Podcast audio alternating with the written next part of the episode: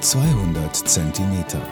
Podcasts in, aus und für seltsame Zeiten. Hallo, liebe Zuhörerinnen und Zuhörer. Herzlich willkommen zu meinem 37. Podcast-Beitrag zur Kulturgeschichte des Weins und der Pfalz. Da ich in meinem letzten Podcast von biodynamischen Weinbau gesprochen habe, möchte ich mich mal versuchen, diesen Begriff etwas zu durchleuchten und habe für euch auch etwas recherchiert. Dabei habe ich auf den Webseiten von Demeter Alnatura und den Schriften von Rudolf Steiner einiges gefunden, was Klarheit bringen kann. Was sind biodynamische Weine eigentlich und was zeichnet sie aus? Was hat ein Wein mit Kuhhörnern zu tun, die man mit Mist füllt und in die Erde bei Vollmond verbuddelt? Selbst diejenigen, denen der Name Rudolf Steiner kein Begriff ist, kommt die Sache mit den Kuhhörnern bekannt vor wertvolle biodynamisch erzeugte Weine. Man hat schon davon gehört und kann es sich merken, weil es sich erstmal ziemlich verrückt anhört. Ob verstanden oder nicht, auch wenn ein Winzer kein Anhänger der anthroposophischen Philosophie Rudolf Steiner ist, kann ihn das Ergebnis der im biodynamischen Anbau eingesetzten Präparate jedoch überzeugen. Fakt ist, dass immer mehr Biowinzer mit biodynamischen Mitteln arbeiten, weil sie feststellen, dass es Reben wie Boden gut tut. Die Pflanzen robuster und weniger anfällig für Krankheiten sind. Wer auf Pestizide und Kunstdünger verzichtet, wird häufiger in den Weinberg gehen müssen. Das bedeutet eine Mehrarbeit von bis zu 30 Prozent und erklärt auch den höheren Preis von biodynamisch erzeugten Weinen ein Organismus im Rhythmus der Natur.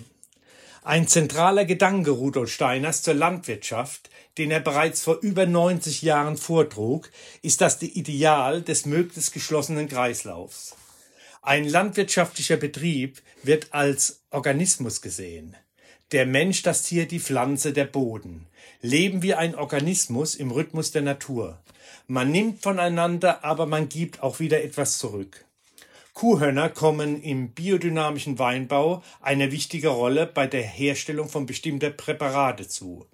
Der Winzer füllt die Hörner mit Kiesel oder Kuhmist und vergräbt sie von Frühjahr bis Herbst oder über den Winter im Boden. Wenn sie dort Licht, Wärme oder einfach nur Lebenskräfte angereichert haben, werden die umgewandelten Füllungen mit Wasser verrührt und im kommenden Jahr in feinster Dosierung im Weinberg versprüht. Zum Beispiel stinkt der Mist im Kuhhorn nicht mehr, nachdem das Horn wieder ausgegraben wurde. Der Mist hat sich verwandelt in einen humusähnlichen Substanz.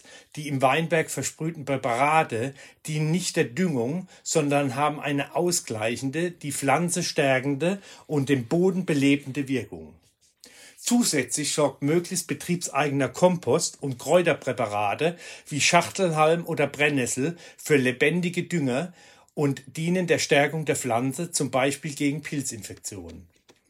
Versteht man den Rhythmus der Natur als Zusammenspiel zwischen kosmischer Energie und natürlichen Kreisläufen, richtet man seine Arbeitsprozesse im Weinberg anders aus.